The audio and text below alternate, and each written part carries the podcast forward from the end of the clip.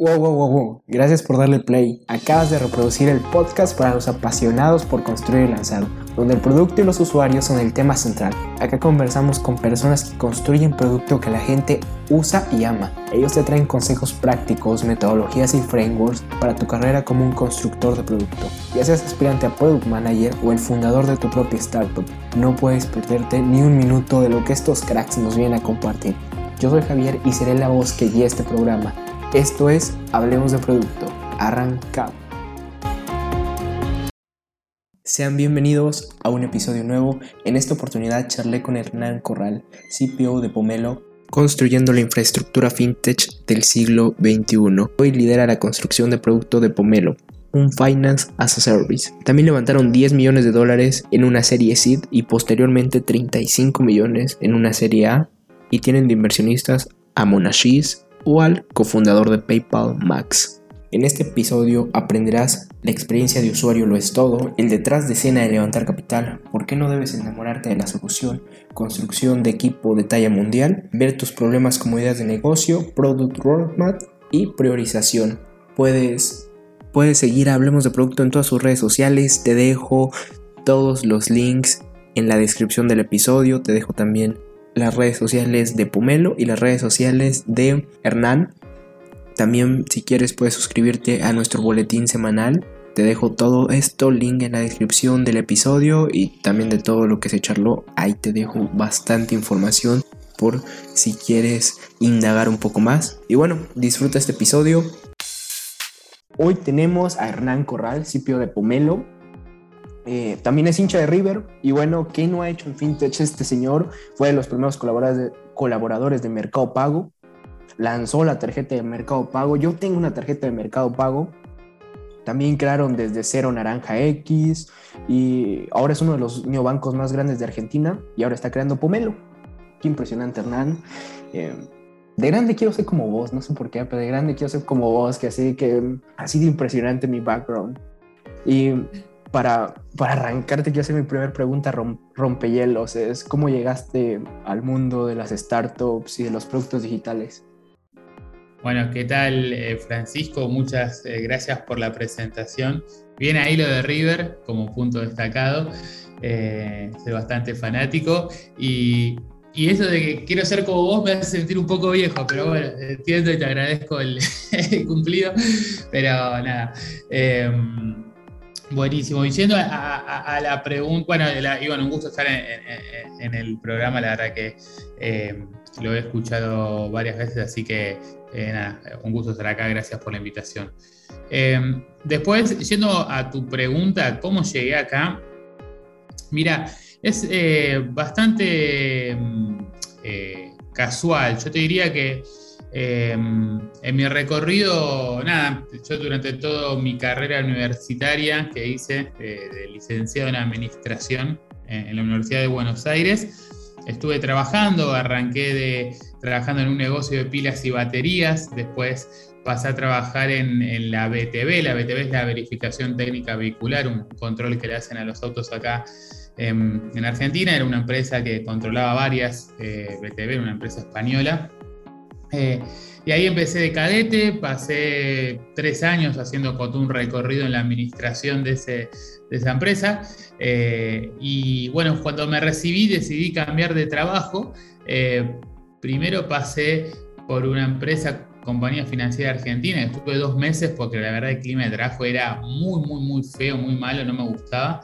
Entonces seguí buscando y tú, llegué a tener dos ofertas, ¿no? Una de em, Prosegur, la empresa de seguridad para la parte de compras, eh, y la otra, eh, Mercado Libre, ¿no? Para eh, entrar en algo que se llamaba Mercado Pago, que la verdad no tenía ni idea era muy gracioso el, contraste, porque una era, eh, en Prosegur, me acuerdo a mi jefe en, una oficina toda de madera, eh, muy parecida a la del señor Burns de los Simpsons, una persona grande, todo de traje. Eh, y la otra era Mercado Pago, donde Paula Rey era quien eh, era mi jefa, otra persona que quiere un montón y súper reconocida en el mundo fintech en, producto. Em, y no me olvido más que ella estaba vestida con una remera de Nike, un jean roto y unas zapatillas Nike Reef, que esas que tenían el dedito separado, que mm, yo que venía de trabajar siempre de saco y corbata, todo muy formal, me parecía como una locura que alguien esté trabajando así, que era una gerente, ¿no? Eh, entonces, eso me llamó mucho la atención de, ver las cosas diferentes, ¿no? Y, y la verdad que mm, decidí por Mercado Libre en un momento donde eh, a mis amigos le tenía que explicar que era algo parecido a de remate. Me acuerdo a mi papá diciéndome, pero ¿estás seguro de meterte ahí? Que es un lugar que no sabes qué va a pasar, digamos que no sabes si eso de internet va, es una moda o va a seguir. Y yo le dije que sí, que me parecía un lugar que estaba bueno, súper novedoso.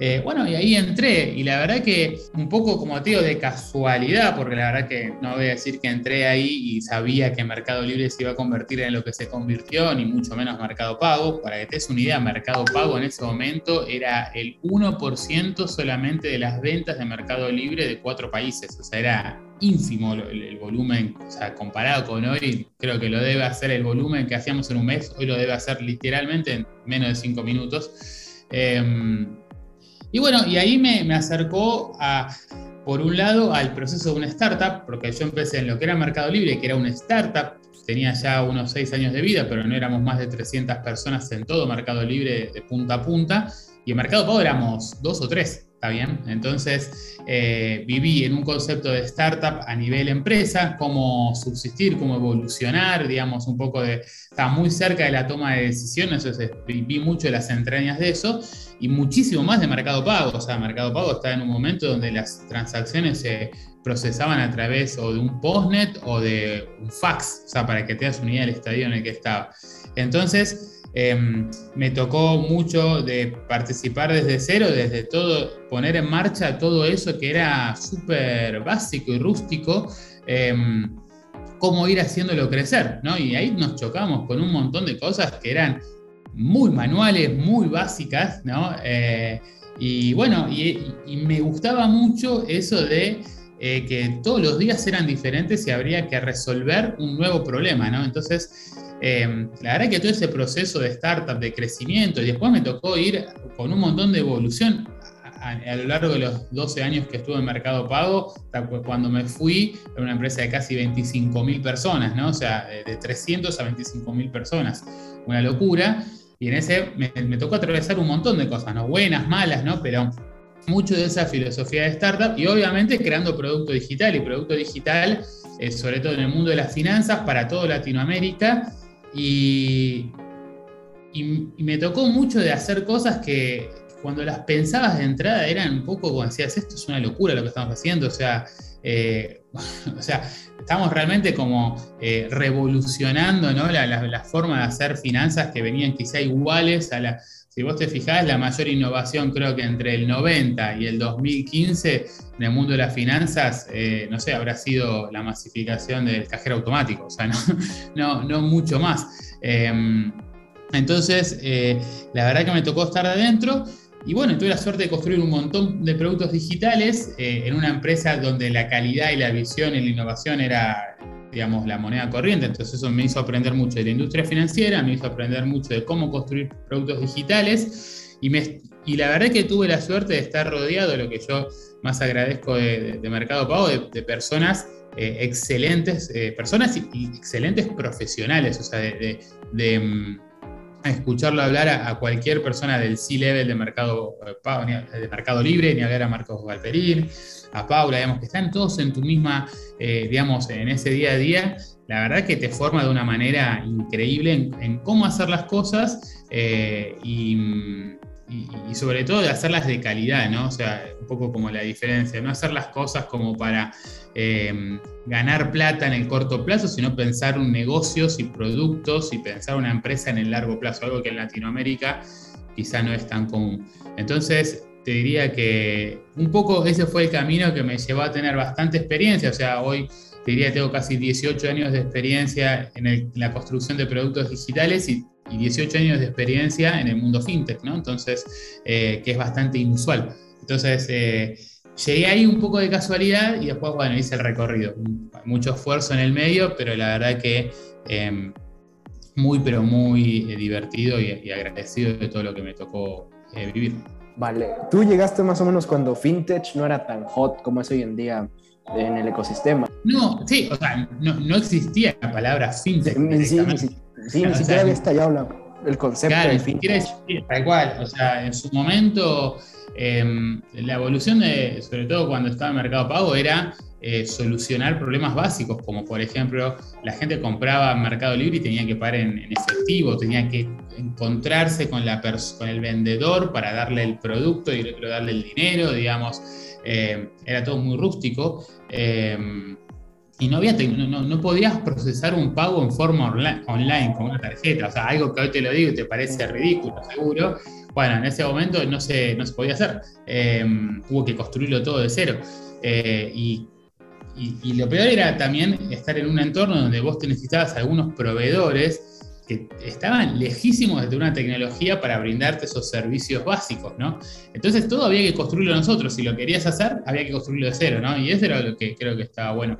Eh, y ahí sí creo que fue Mercado Pago la punta de lanza en la región, en el mundo fintech. Y, bueno, fue, eh, en principio no existía y después eh, hoy es lo que es. así que eh, divertido el recorrido.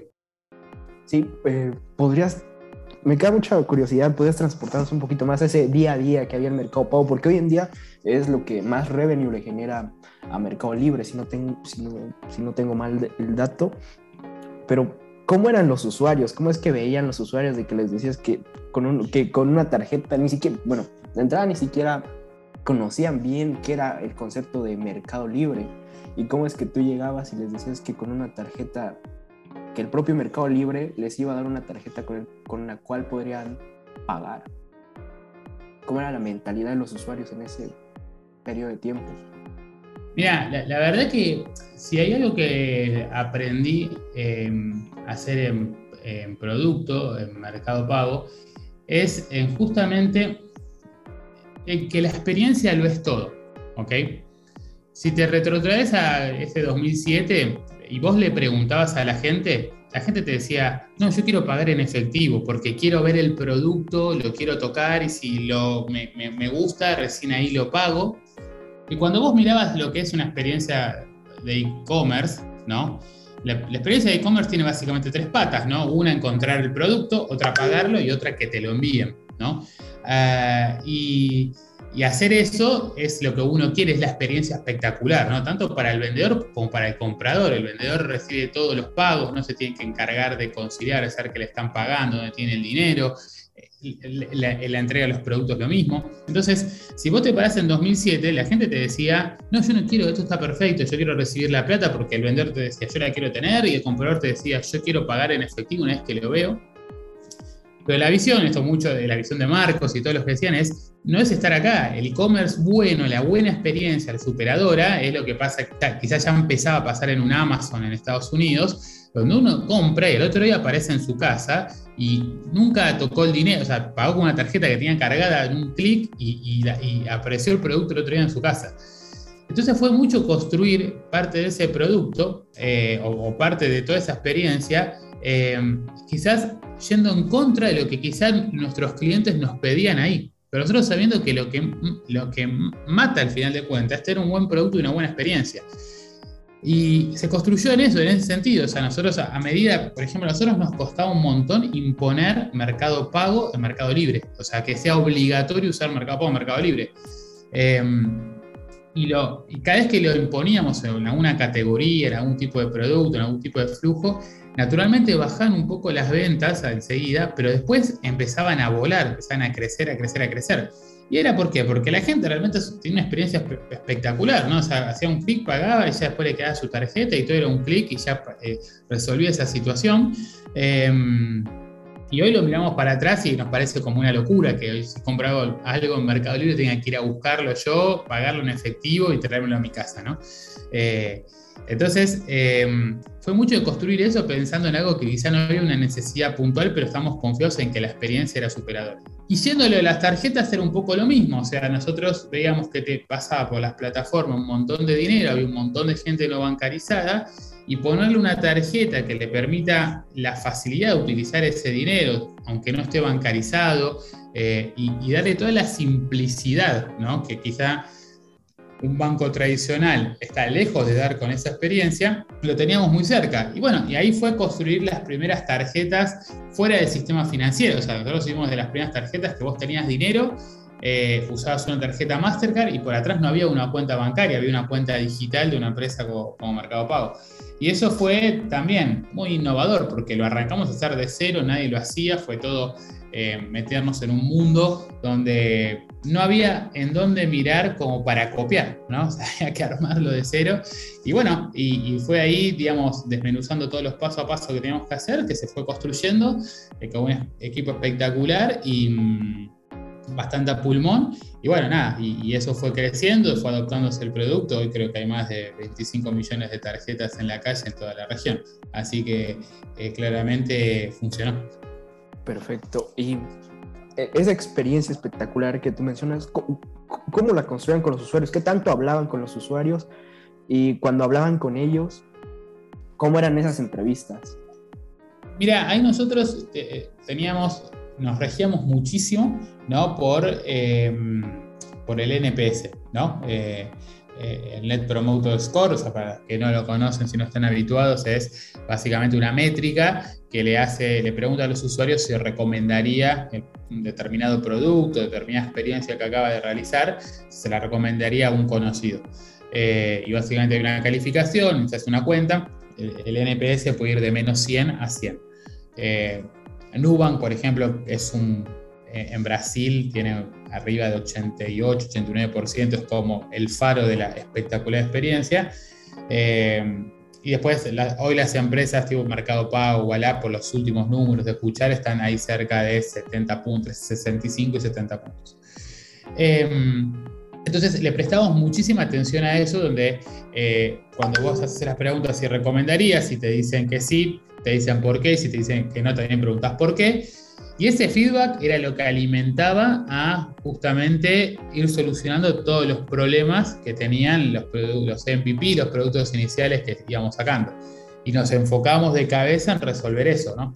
Eh, le damos mucha, mucha atención, sobre todo en el tipo inicial, mucho más que por arriba de que solucionar, eh, digamos, los problemas de la rentabilidad de los productos. Está bien, un poco esa filosofía de primero dedicar a hacer un producto bueno y después vas viendo cómo lo puedes ir rentabilizando o eficientizando, ¿no? Eh, entonces, para primero generar masa de gente que lo use y esté contenta, ¿no? Entonces, hacíamos mucho foco en eso y después también teníamos equipos de research muy, muy buenos que entrevistaban gente, ¿no? O sea, hacían, digamos, diferentes procesos donde recabábamos un montón de feedback y eso era la semilla para seguir evolucionando el producto. O sea, yo soy un convencido de que el NPS tiene que ser una métrica que los equipos de producto tienen que tener en la frente y que tienen que construir para eso, ¿no? O sea, eh, em, hasta llevarla a los niveles que uno se sienta cómodo y a partir de ahí ir trabajando, em, ir trabajando quizá en la eficiencia del modelo de negocios. Si no lo llevas ahí, básicamente, si no tienes un buen NPS, eh, o tenés peor NPS que la competencia, básicamente todo el dinero que gastes en marketing para atraer a nuevos clientes se te van a terminar yendo. ¿no? O sea, lo puedes mantener ilusoriamente con marketing y metiéndole promociones, promociones, promociones para, para llevar gente y que traccione, pero la retención sin un NPS bueno no existe. Entonces, eh, eso te tiene que obsesionar básicamente si trabajas en producto.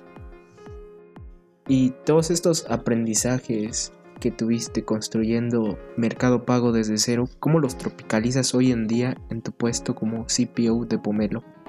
Bueno, eh, la verdad que de lo, eh, creo que mucho de, esto que te comentaba, de, haber trabajado con espectaculares profesionales, con equipos increíbles, siempre queriendo elevar la vara, eh, son aprendizajes que uno va tomando. Y después, porque en el medio también cometí un montón de errores. o sea, eh, y creo que una de, de, las a ver, una de las cosas que me parece espectacular de Mercado Libre es que, que no hay problema si te equivocabas, hacer una filosofía como de que mejor arriesgar y pifiarle que no arriesgar y, y, no, y no, hacer nada, ¿no? Entonces, la verdad que tengo varias historias como de fracaso, de cosas que no funcionaron, o cosas que ah, hice mal, y eso también eh, tomé siempre mucho de todo eso.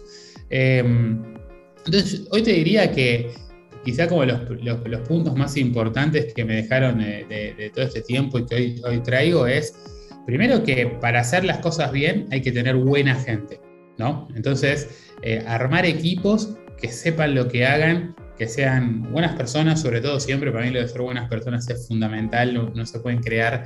Eh, no se puede crear nada en ningún ámbito, cosas con, con, grupos de gente donde no, no hay buena onda, donde no, eh, digamos, no haya buenos valores. Entonces, lo primero es armar buenos equipos en ese sentido. Y lo segundo, buena, eh, o sea, gente capaz. O sea, eh, lo que es productos digitales, básicamente, el, todo se construye con una computadora, o sea, no es que tenés una maquinaria, una fábrica, algo espectacular que te diferencia del resto, ¿no? O sea, tenés una planta industrial que vale millones de dólares y tu competencia no la tiene. Producto digital, cualquiera en su casa hoy se pone a codear y lo arma ¿Está bien? Entonces la diferencia está en las personas que vos tengas. Entonces rodearte de un equipo bueno, que sepa lo que hace, con hambre, eh, va a hacer que tengas un producto diferenciador. Entonces eso también es otro de los aprendizajes que hoy pongo eh, muy en cuenta. O sea, para mí eh, traer gente buena y si hay que pagarla por arriba de la media de mercado, pero el retorno que tiene eso es muchas X más de quizás estar armando equipos mediocres, ¿no? y siempre traer gente mejor que uno, ¿no? O sea, yo siento que todo mi equipo es mucho mejor que yo en todo lo que hago, ¿no? O sea, lo, que es cada un experto es muchísimo mejor y son las personas que para mí tienen que tomar las decisiones. Uno tiene que ser el facilitador para que tenga todas las herramientas necesarias, pero siempre es clave armar equipos con gente que sea mejor que uno. Eso sin duda es otra cosa que también me focalizo mucho hoy y, me llevo. Y después, bueno, haber aprendido de haber estado en las entrañas de, todo el mundo de finanzas en todos los países de Latinoamérica, hace que haya podido quizá reconocer o ver muchos de los errores o de los problemas que existen muy de base que nosotros hoy con Pomelo queremos venir a solucionar, ¿está bien? O sea, tuvimos la suerte de estar en las empresas punta de lanza, ¿no? De una industria totalmente nueva, que es el mundo fintech, donde nos tocó chocarnos con mil problemas, ¿está bien? Y ahora que vienen, digamos, toda una lista de un montonazo de empresas que van a ir a, meterse en la industria fintech, nosotros queremos justamente agarrar todos esos problemas que sabemos que se toparían si nadie los cambia, cambiarlos y hacer su negocio, básicamente. Facilitarle la vida a todos los que vienen atrás. Eh, habiendo tenido toda esa inside information de haber sido los que los primeros lo hicimos, eh, y bueno, y facilitarle a todo el mundo que viene. Sí, comenta esto de que igual de que con una computadora ya ni y codear, ya ni siquiera se necesita codear, ya están los, los no code, los productos no code. Sí, y eh, me quedó resonando esto de que tuviste muchos fracasos. Es muy normal. Creo que siempre cuando intento una cosa nueva siempre hay muchos fracasos de por medio. Pero ¿podrías contarnos uno en especial? Eh, a ver, uno en especial. Mira, te podría decir uno que, más recuerdo eh, fue haber hecho eh, las gift cards de, Mercado Pago, ¿no? las, tarjetas de regalo de, Mercado Pago. me pasó que una vez, la primera vez que viajé a Estados Unidos, eh, me pasó de ir a cualquier, mm, no una estación de servicios, a una gasolinería, eh, una farmacia, cualquier lugar, de supermercado y ver, digamos, esos están llenos ¿no? de tarjetas gift card de Amazon, eBay, PayPal. Em, y yo decía, wow, ¿qué, negocio este? Y, y, empecé a investigar un poco y justo se daba que tenía que hacer un plan de negocio para terminar mi, eh, un máster que estaba haciendo, un MBA que estaba haciendo. Entonces dije, voy a meterme en, entender por qué este negocio de gift card no está en Latinoamérica. Eh, me metí a investigar, en, Estados Unidos era impresionante, ¿no? Era casi el 10% de las ventas de Amazon, por ejemplo. Eh, y dije, pará, Mercado Libre tiene todo para hacer esto. O sea, tipo, tiene todo su ecosistema, es, este producto encajaría perfecto, ¿no? Y bueno, entonces lo empecé a hacer para la facultad, todo el plan de negocio, entendiendo cómo voy a armar el producto, etc. Eh, lo terminé y después se lo presenté internamente al Mercado Libre y me dijeron, bueno, dale, hagámoslo, ¿no? O sea, ahí como side project, hagámoslo, arrancamos ahí con, con dos developers, con eh, con dos chicos ahí de, San Luis, empezamos a armar eso y en mi cabeza era como que teníamos que hacer que el 10% de las ventas de Mercado Libre van a pasar por ahí. y la verdad que nos empezamos a topar con un montón de problemas, ¿no? De que, o sea, eh, en todos los países había como diferentes regulaciones. Después, para poner las tarjetas en Mercado Libre había que cambiar cosas como muy estructurales, ¿no? Como por ejemplo la forma de, las publicaciones, ¿no? O sea, una publicación en Mercado Libre es estática, donde uno dice, no sé, tengo publicado un iPhone, vale mil, mil dólares, no sé.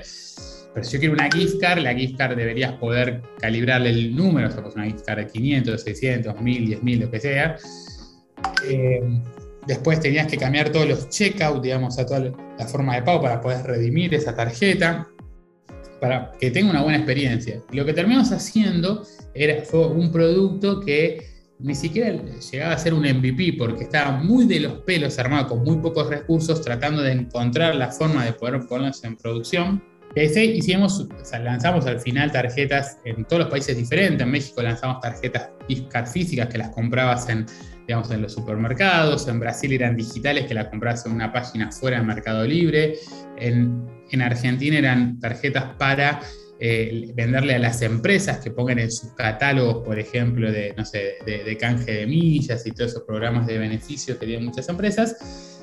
Hicimos todo eso, empezaron a moverse los números, ¿no? Se, se vendían, pero claro, cuando comparabas el volumen de venta de esas tarjetas versus el volumen que hacía Mercado Pago, era ridículamente chico. Y ahí a mí lo que me pasó como principal error fue como enamorarme del producto y perder el pragmatismo que uno tiene que tener en producto, de entender cuando hay algo que va bien y es viable para el momento, el contexto que uno está en una empresa, y cuando no, el producto...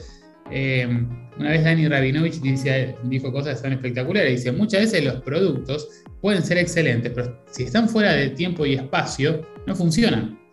¿no? Eh, haber inventado una app antes que exista el smartphone de mucho no servía, por ejemplo. ¿no? Muchas de esas tecnologías eh, eh, quizás están fuera fuera de tiempo. Y, yo creo que esto era algo así. O sea, yo creo que en algún momento las gift cards van a venir a, a ser como un, mantener un uso más masivo, eh, pero en ese momento, o sea, y, empujarlo no hacía sentido, y yo sentí que quizá lo empujé y, gastamos como recursos de más para un producto que era muy chico para lo que era en ese momento. Entonces, creo que eso, mi mayor aprendizaje de ahí fue no perder nunca el pragmatismo, por un lado, ¿no? o sea, no enamorarse de las cosas, no generar un vínculo como emocional, sino eh, los números, business are business y números son números.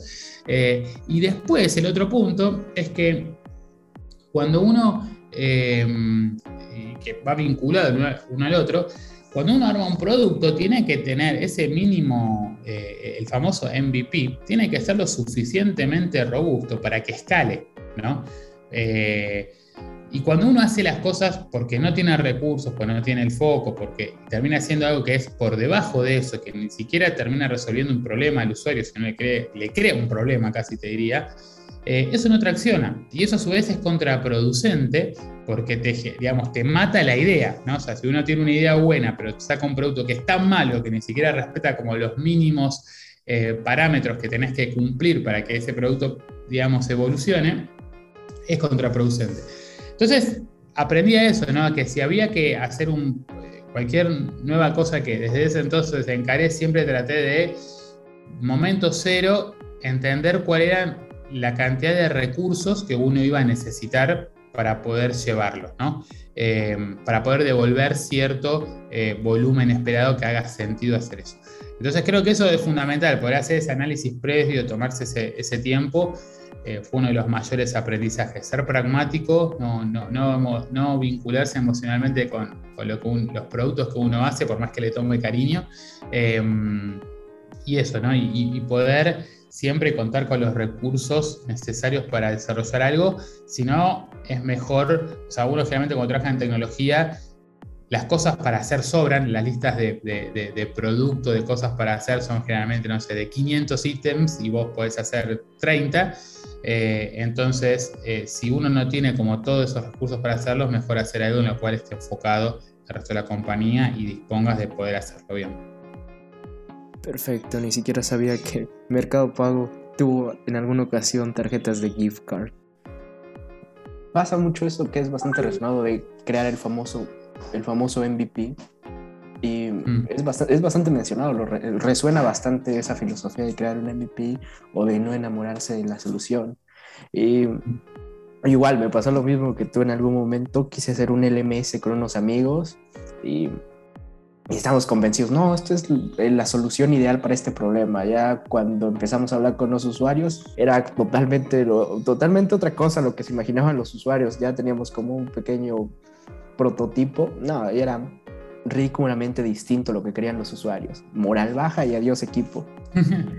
tal cual, tal cual. O sea, ahí uno tiene que... Eh, por eso lo vincular a lo que antes hablaba del NPS, ¿no? O sea, eh, la idea puede estar buena, pero después uno tiene que dejar abrirse y, y drivearse, ¿no? llevar las cosas a, la satisfacción de la necesidad que tenga la, gente. Sí, correcto, el NPS es bastante importante. Es bastante importante. Igual vi que lo que tú comentabas de Newbank, que es uno de los, que Newbank creo que es uno de los bancos que tienen el mejor NPS, hasta fue reconocido. Y bien, entremos un poquito más en detalle con, con Pomelo. Primero que nada, ¿de dónde nace la idea de Pomelo y qué problema viene a resolver? Y ya como tercera pregunta, ¿por qué se llama Pomelo? Siempre he tenido esa duda. Bueno, la escuché en Sin Sucursal, en tu podcast, ¿por qué, por qué se llama Pomelo? Pero es bastante intrigante la, la historia del nombre. Dale, dale. A ver, ¿qué, qué venimos a resolver? Básicamente, eh, te lo vinculo con lo que decía antes de que em, haber estado construyendo productos fintech, de muchos productos que por primera vez salían a la calle, eh, nos ha pasado que eh, pasás por muchas situaciones frustrantes, ¿no? donde vos tenés que hacer diferentes acuerdos y diferentes em, partnerships con diferentes compañías para tener eh, eh, dichos, para poder armar tu producto.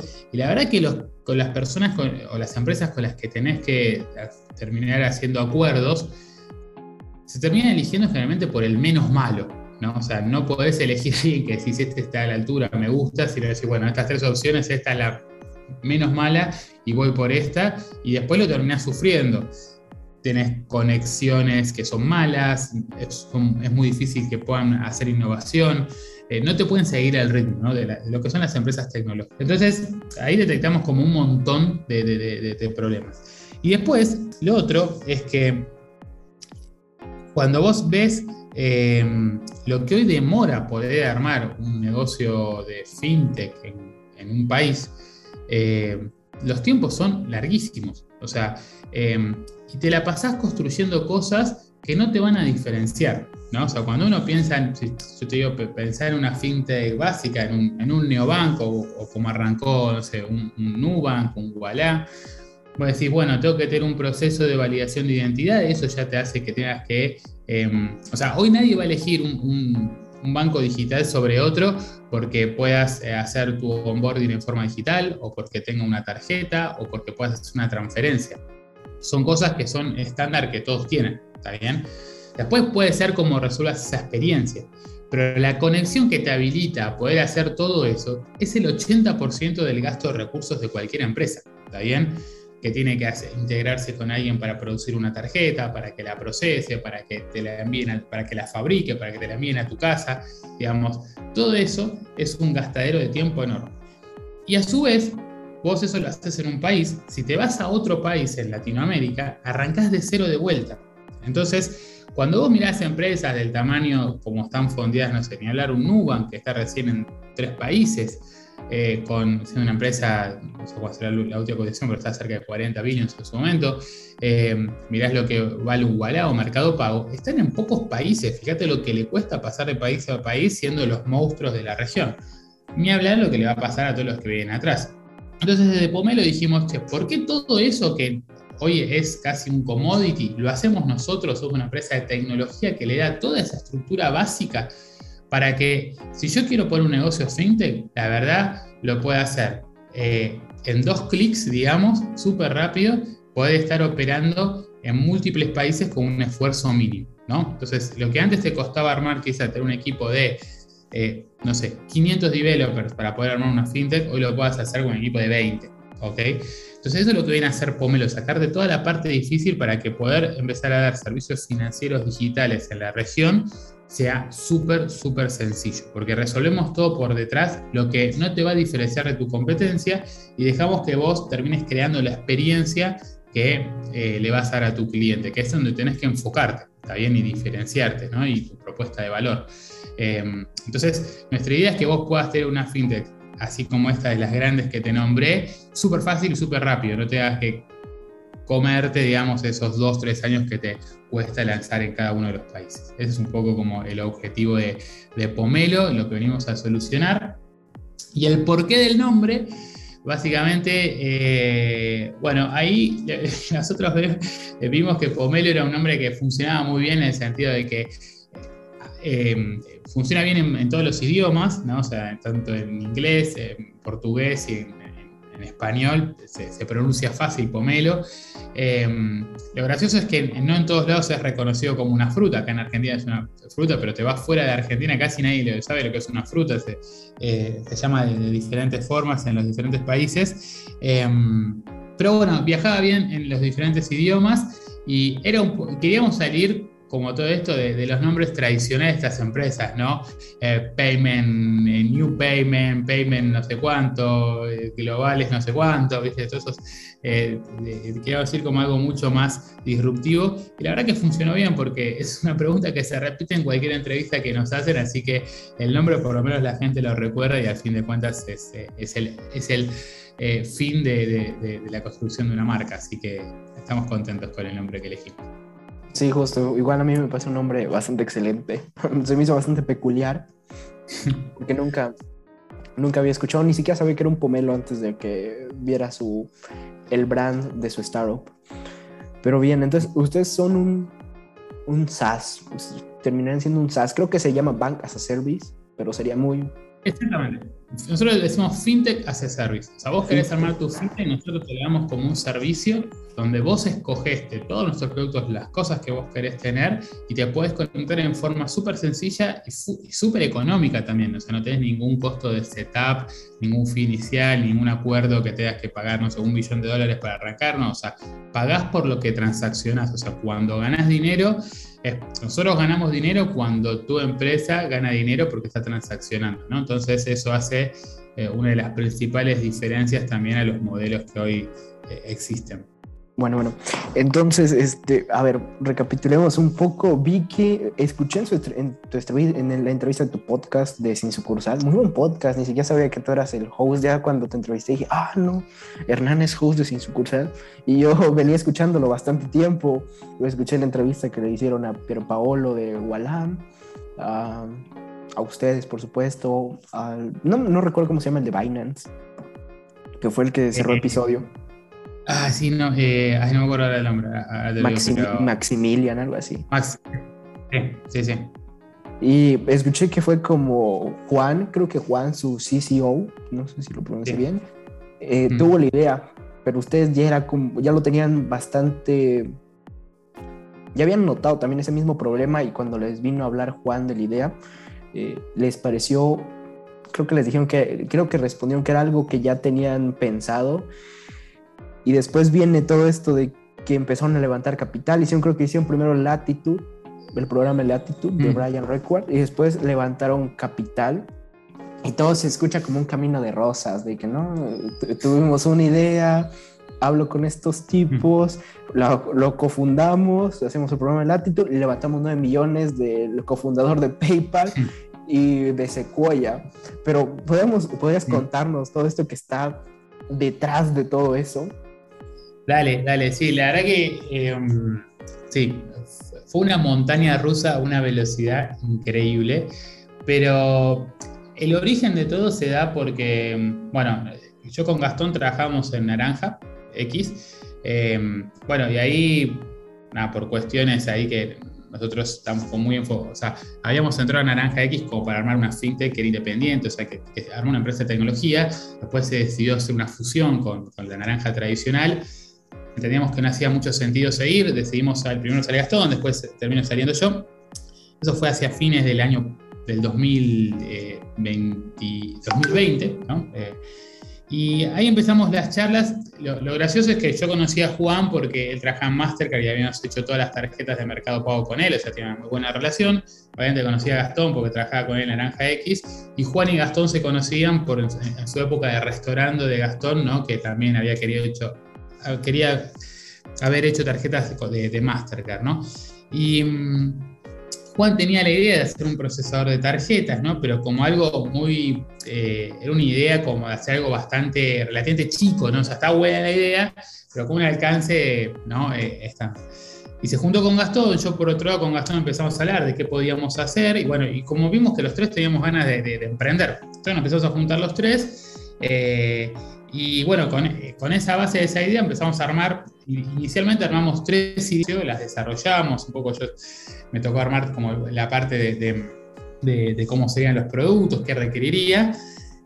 Y bueno, analizando los tres, decimos que Pomelo, ¿no? lo que estamos haciendo en Pomelo era como la que por un montón de cuestiones era, eh, tenía como un time to market más rápido, era relativamente, no más sencilla de construir, sino que eh, en comparación con las otras tenía algunas ventajas de, algunos conocimientos que nosotros traíamos previos eh, y que había una gran necesidad. Entonces decidimos hacer Pomelo. Y ahí fue que nos juntamos un poco, ayer pusimos una foto en Twitter de que cumplíamos un año de ese momento en que como después de charlarlo con un montón de gente, de verlo todo, dijimos, bueno, somos nosotros tres, vamos a emprender, vamos a renunciar todos a nuestro trabajo y nos vamos a tirar 100% a hacer esto. Y ese fue el momento fundacional de vamos a hacer pomelo.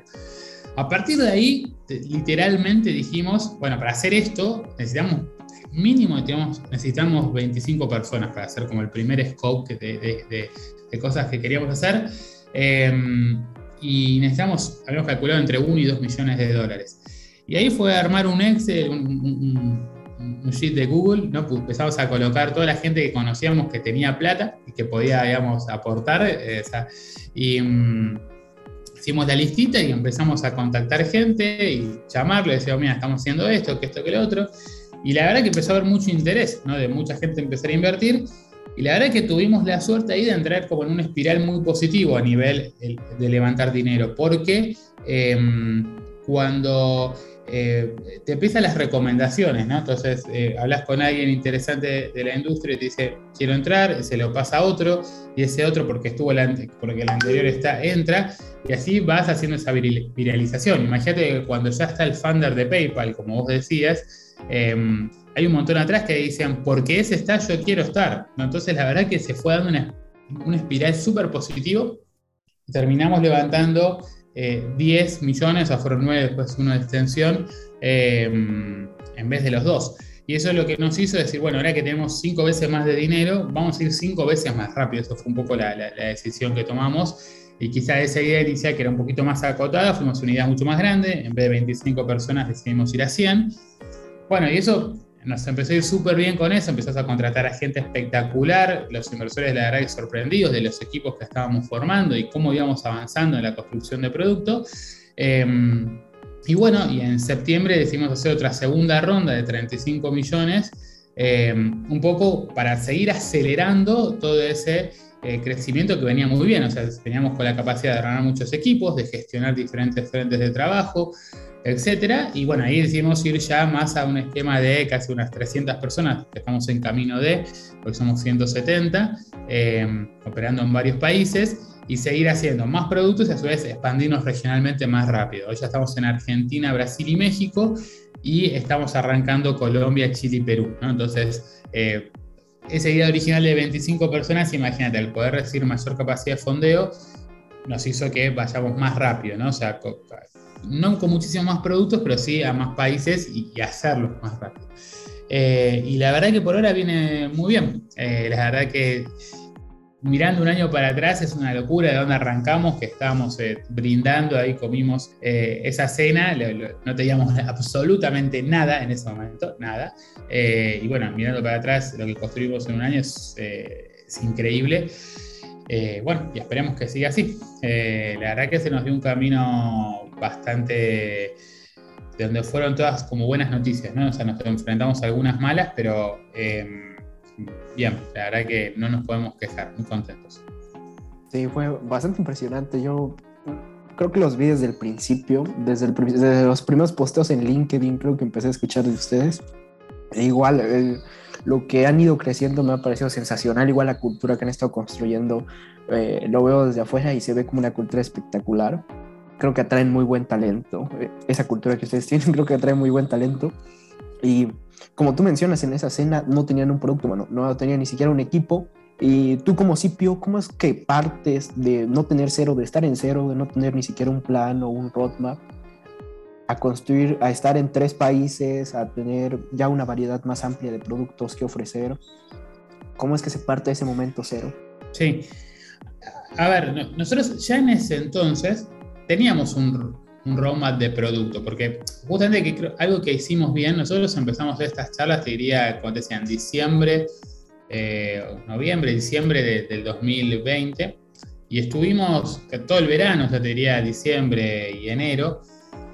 Em, esa es la parte que me tengo a mí, decir, bueno, teníamos tres ideas de negocio, después nos decidimos por una, y fue armar un poco eh, de todo lo que tendríamos que construir que nos imaginábamos. Y te digo que eh, obviamente fue como una lista de cosas que teníamos que hacer y productos que queríamos sacar y países que nos queríamos ir que literalmente hoy vamos creo que por el 20% de todo esa, e, ese roadmap original. O sea, teníamos una idea de lo que claramente lo queríamos hacer bastante bajada, em, a la cual te diría que hoy estamos respetando en un 80%. Obviamente hay un 20% que vamos adecuando porque a medida que vamos, eh, digamos, hablando con clientes, viendo un montón de cosas, eh, el contexto nos va haciendo adecuar quizá ideas que nosotros tenemos de entrar, que nos damos cuenta que hay que hacer algún algún cambio, pero te diría que en un 80% venimos respetando esa idea de producto original que teníamos que construir.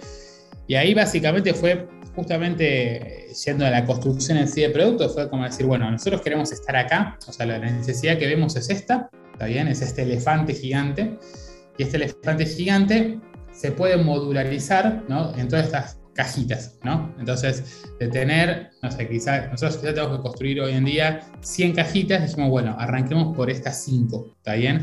Entonces empezamos como por eso que entendíamos que era, nosotros tratamos de construir eso como una cebolla, siendo de lo más chico, agregándole capas, que cada vez, eh, digamos, solucione armar eh, la menor cantidad de cosas que pueda servir a la mayor cantidad de gente. Entonces, a partir de eso, después le vas agregando más funcionalidades y vas abarcando más casos de uso. Em, y así es que lo, estamos construyendo hoy en día, ¿no? Y, que todo eso siempre con la idea de poder escalarlo a nivel regional, o sea, que siempre soporte múltiples productos. Y después siempre hacerlo lo más estanco posible, o sea, todos los módulos separados para que nuestros clientes, al final, ser súper flexible, que nuestros clientes puedan elegir qué cosas utilizan de nuestro producto, ¿no? Y que no que, elegir una no te, no te, obliga a usar otra. Entonces, eso es algo todavía muy positivo en, en, nuestra forma de, eh, de, armar producto. Vale, mencionas que hubieron otras dos ideas aparte de Pomelo y se decantaron por Pomelo por, por el tamaño mercado, etcétera. Pero principalmente, ¿cómo, ¿cómo, cómo, es que se crea un MVP de este tipo de productos? Porque es un producto bastante robusto. ¿Cómo es que validaron? Eh, mira, lo que nosotros a ver, creo que ahí parte un poco de que nos metimos a hacer algo en lo cual habíamos sido en los últimos tiempos los compradores de, de, algo como lo que estamos haciendo. ¿Se entiende? O sea, eh, si, yo de mi época que desde Mercado Pago fue Naranja X, digamos, por un montón de cosas que construimos, me hubiese encantado que exista un pomelo en ese entonces, ¿se entiende? Entonces, eh, como te decía, nosotros estamos en empresas que eran punta de lanza y sufrimos mucho de la construcción de nuestros productos de no tener un proveedor, un partner, que el cual nos brinda un montón de soluciones de la calidad y, que tengan también expansión regional y de la calidad tecnológica que esperamos. Eh, entonces, la verdad que nosotros habíamos estado del otro lado del mostrador, entonces, cuando nos fuimos a construir esto, es como que eh, fue repasar un poco todos esos puntos de dolor que veníamos sufriendo en los últimos 10, 18 años haciendo fintech y decir, bueno, todo esto hoy funciona mal, ¿no? Eh, acá hay un dolor y hay, hay algo que no está solucionado.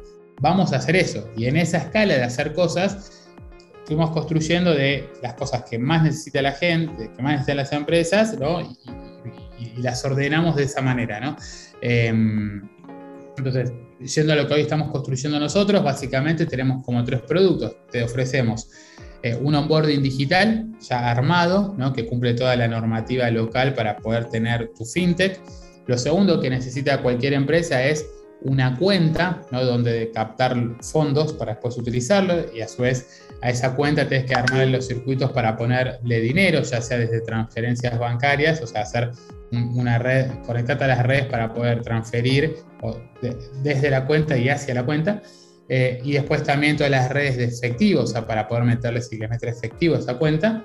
Y por último, una tarjeta para poder, con esos fondos que vos tenés en esa cuenta, poder disponer y hacer compras, lo que vos quieras. Entonces, eso veíamos que era como la parte básica. Y eso fue lo primero que construimos, lo que todos nuestros clientes quieran. Y a partir de ahí tenés como una serie de diferentes productos que tenés que ir construyendo más adelante. A fin de cuentas de que nuestro objetivo, como te decía, es que vos puedas tener, imagínate cualquier aplicación de estos neobancos que vos te vos eh, conocemos todos. Bueno, eh, yo los pueda tener en un clic. Entonces, si, esa aplicación tiene, no sé, 10 funcionalidades, inversiones, seguros, pagos, créditos, lo que sea, bueno, nosotros te lo podamos servir todo en modo de aplicaciones, de APIs, fácil de conectar y que vos puedas hacerle cachapa a cualquiera de esas empresas en dos minutos. ¿Se, entiende? Es un poco como la lógica de lo que estamos construyendo. Ya, perfecto. Sí, tenía algo, tenía algo claro esa parte de que fue creo que están construyendo algo que, usted, algo que a usted les hubiera gustado tener en su momento. Se entiende bastante. Exactamente. Perfecto. Exactamente. Sabemos que muchos para adelante lo van a necesitar. Entonces ahí está un poco la, la, unificación entre la necesidad del mercado y lo que nosotros, el producto que estamos ofreciendo.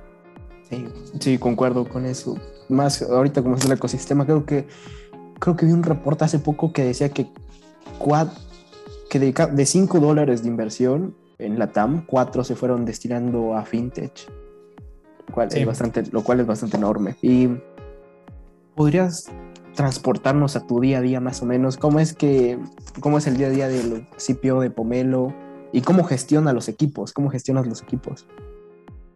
Bien, a ver, em, te diría que en este, en este en estos nueve meses que vamos de, estar ya operativos con gente, o sea, las primeras personas a Pomelo se empezaron a sumar el, en, abril, o sea que estamos hace ocho o nueve meses, digamos, con, el equipo. Eh, yo diría que, que gran parte de mi tiempo lo utilizo para contratar gente. O sea, estoy en LinkedIn gran parte del día, em, porque todavía estamos en una etapa de formación de equipos, ¿no? Si bien ahora mucho menos, al principio era muchísimo tiempo, tiempo dedicado a eso, eh, porque sin equipo no hay producto, no hay negocio, no hay nada. Entonces, el equipo eh, ante todo. Entonces, mucha dedicación a eso, mucha dedicación a ser exigente en eso, en esto que te comentaba de traer buena gente y armar buenos equipos. Entonces, mucha dedicación a eso. Eso te diría que como la parte fundacional que, tenemos que tener y que todavía sigue, nos sigue pasando porque eh, estamos arrancando a armar Colombia, se viene Chile, se viene Perú, hay que armar esos equipos, o sea, es como que es una, si bien ya hoy tenemos una base, un equipo bastante sólido, es algo que no para. Y a su vez, también traer buena gente hace que después esa gente traiga otra buena gente. Esto del talento atrae talento, es un hecho, entonces eso es posible.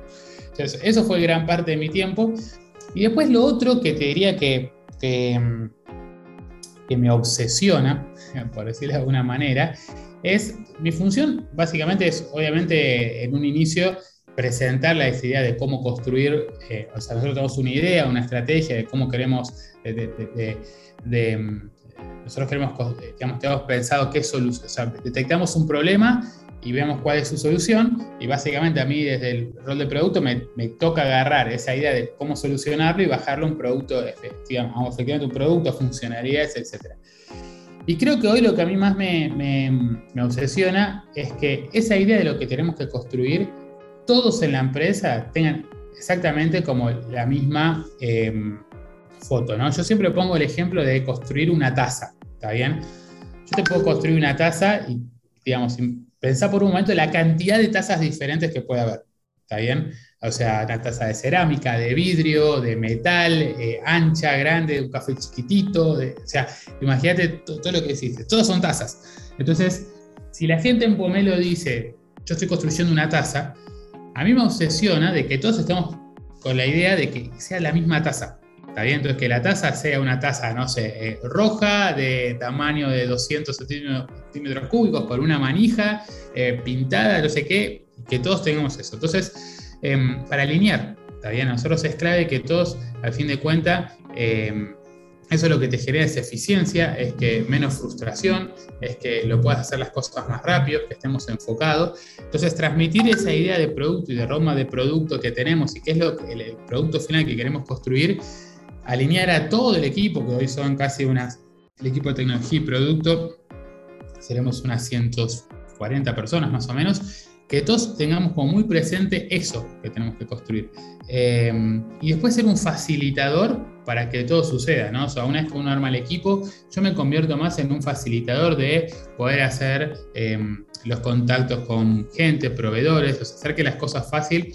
Yo siempre digo a, mis equipos, ustedes tienen la rienda de hacer las cosas, utilícenme a mí para facilitarle los problemas que le vayan surgiendo. Y bueno, y ahí es donde me toca eh, esa parte de lidiar con muchos proveedores, de acercar contactos, etc. Y después te diría que también tengo un, le dedico bastante tiempo a la parte comercial. Me interesa mucho, me sirve muchísimo eh, acompañar en este caso a Juan, por ejemplo, a nuestro equipo comercial en general, a charlas con clientes, porque es donde uno va entendiendo y aprendiendo las necesidades de nuestros clientes. O sea, em, si le vamos a vender tazas, exactamente qué necesidad tienen de cómo tienen que ser esas tazas, ¿no? Entonces, eh, eso me sirve un montón porque es donde uno va haciendo como ese fine tuning de una idea y esto que decía, nosotros eh, quizá originalmente teníamos una idea y hoy el 80% la, la estamos cumpliendo como quizá originalmente dijimos y ese 20% es el que vamos dando cuenta que hay que hacer diferentes tweaks, diferentes fine tuning, como decimos nosotros, para ajustar a lo que realmente nuestros clientes nos están pidiendo. Entonces, también dedico un tiempo a esas charlas, eh, digamos, comerciales, eh, donde entiendo las necesidades que, tienen, que tiene el mercado. Eso sería que básicamente es un, poco de mi día a día. Sí, justo eso me comentaba una product manager de, de iFood, de que en su primera etapa laboral en una startup, que iba con, su, con la fundadora del startup a las charlas comerciales con los posibles clientes para entender qué es lo que ellos requerían, qué es lo que ellos más solicitaban y qué es donde ponían más foco. Entonces, creo que es un gran hack. Bueno, entonces ya vamos cerrando la entrevista. Me quedan dos preguntas antes de, antes de terminar. Es, ¿quién es el community manager de Pomelo? el community manager es una de las cosas que están secretas bajo cuatro llaves. No podemos dar, eh, es de las preguntas más confidenciales. Eh, pero eh, no, la verdad que es increíble. Pasamos el otro día a los 20.000 seguidores en, LinkedIn. Y la verdad que un poco al principio, pero comentaste algo de la cultura y, si bien nosotros queremos justamente hacer algo totalmente desestructurado, estamos, estamos pensando eh, en una empresa en 2030, ¿no? Así como yo te dije que cuando entré en 2007 a Mercado Libre, me sorprendía que la gente iba de remedio y zapatillas a trabajar, algo que te parece común, eh, pero en ese momento era locura, ¿no? Eh, bueno, nosotros estamos pensando en la empresa del 2030, básicamente, ¿no? Donde quizá muchas de las cosas que hacemos nosotros hoy la van a hacer otros en, base a un estándar. Somos muy open mind al momento de pensar cualquier cosa de cómo Em, de cómo manejarnos en la compañía. Eh, queremos salir mucho de, las estructuras actuales y estar muy atentos a lo que nos, pide la gente. Y el tema de las redes sociales es así, la verdad que hablamos en un lenguaje, creo que tracciona mucho porque hablamos en un lenguaje muy natural, como nos manejamos y hablamos entre nosotros. digamos, no...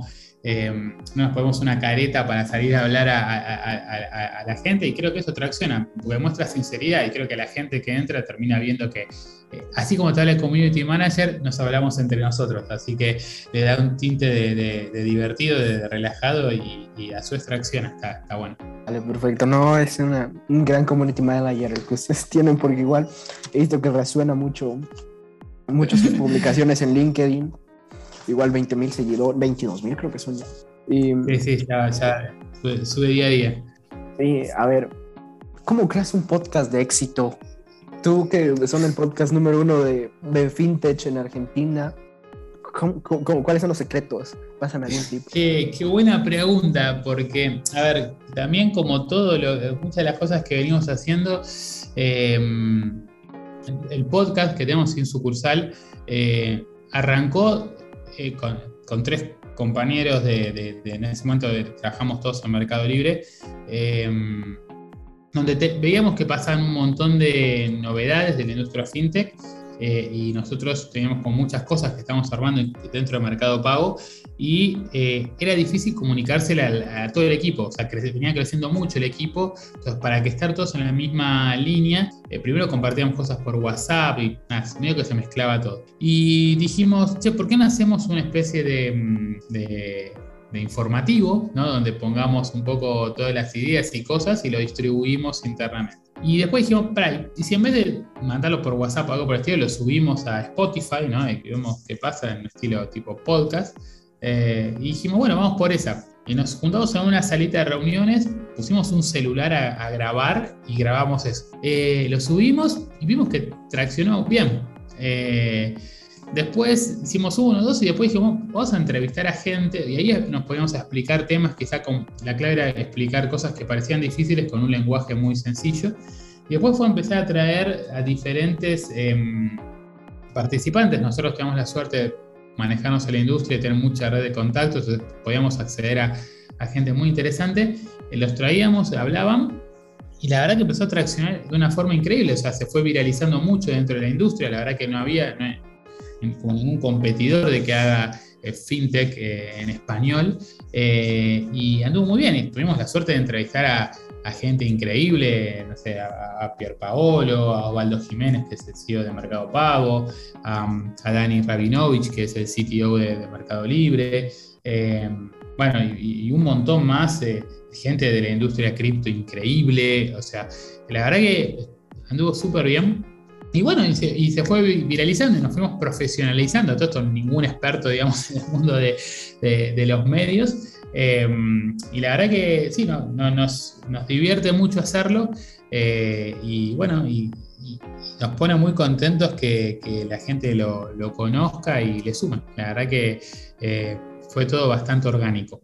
nos pone muy contentos. La verdad que el podcast eh, está muy bueno. Nos divierte hacerlo. Vale, entonces el secreto es generar buen, buen contenido. Creo que siempre ha sido el secreto eh, con generar buen contenido. Bueno, ya las últimas preguntas, esta es la ronda de preguntas finales, son cortas, si tú quieres. Pueden ser tan largas como tú quieras, son como cuatro o cinco que tengo acá preparadas. Bueno, esta es a título personal. ¿Qué le dirías a tu yo de 18 años?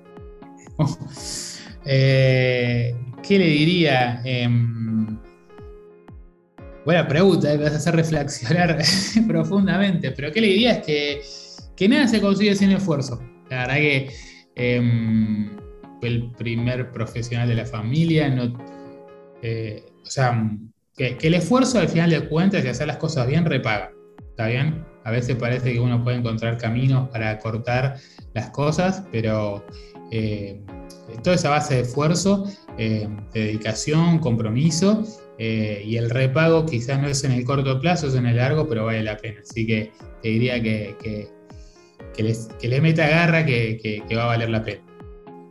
Vale, perfecto. Eso lo voy a poner como mi notificación, mi tono de llamada. bueno, imagina que tienes a, a un PM, a un product manager bastante junior y te pregunta cuál sería el mejor hack para construir el producto. ¿Qué le dirías? Eh, el mejor hack para construir un producto, yo pienso que tiene que partir de las no limit, no. Es que cuando uno piensa en la solución de algo, que un producto termina solucionando un problema, es que lo trate de pensar de, la manera que, uno quedaría como eh, encantado de poder tener eso, ¿no? O sea, digo, em, cuando la experiencia a uno le diga, esto es espectacular, ¿está bien? Eh, sin poner reparos en qué significaría hacer eso. ¿Está bien? O sea, No, no, no ponerse como todos los, los contras. Antes. Uno tiene que pensar siempre lo mejor. También quería, esta experiencia sería espectacular, ¿no? O sea, eh, muchas veces me pasa a mí ahora, por ejemplo, una experiencia espectacular que estoy viviendo ahora es la de pedido ya del market en 10 minutos, 15. De, uh, necesito leche, necesito, eh, no sé, dos, tres cosas y me, y y la pido y a los 15 minutos tengo en la puerta de mi casa. Me parece increíble esa experiencia. Entonces, si yo pienso eso, digo, eh, a pedido ya le costó, no sé, varios años construir eso. Pero en el momento cero tenés que pensar eso, de, o lo mismo que te decía, de, yo escuchaba en el 2007 a Marcos Galperín diciendo, eh, Mercado Pago va a ser más grande que Mercado Libre. Yo decía, está loco, o sea, porque la experiencia y el mundo de las finanzas está totalmente retrasado y nosotros podemos hacer un montón de cosas. Y la verdad que puso la vara hacia arriba y quizá le costó 15 años llegar ahí, pero llegó. Entonces, siempre pensar, por más que algo sea chiquito, que tenga un, flujo, bueno, ¿cómo hacer eso maravilloso? Está bien que sea maravilloso. Ponerlo ahí arriba y después tratar de entender cómo poder llegar. Eh, quizás llegue con MVP y después lo vaya evolucionando, pero que apunte siempre a hacer cosas, te diría, maravillosas. Perfecto. Eh, ¿Cuál es el libro que más, bueno, algún libro que recomiendes que digas, no, este libro no lo tienes que leer sí o sí?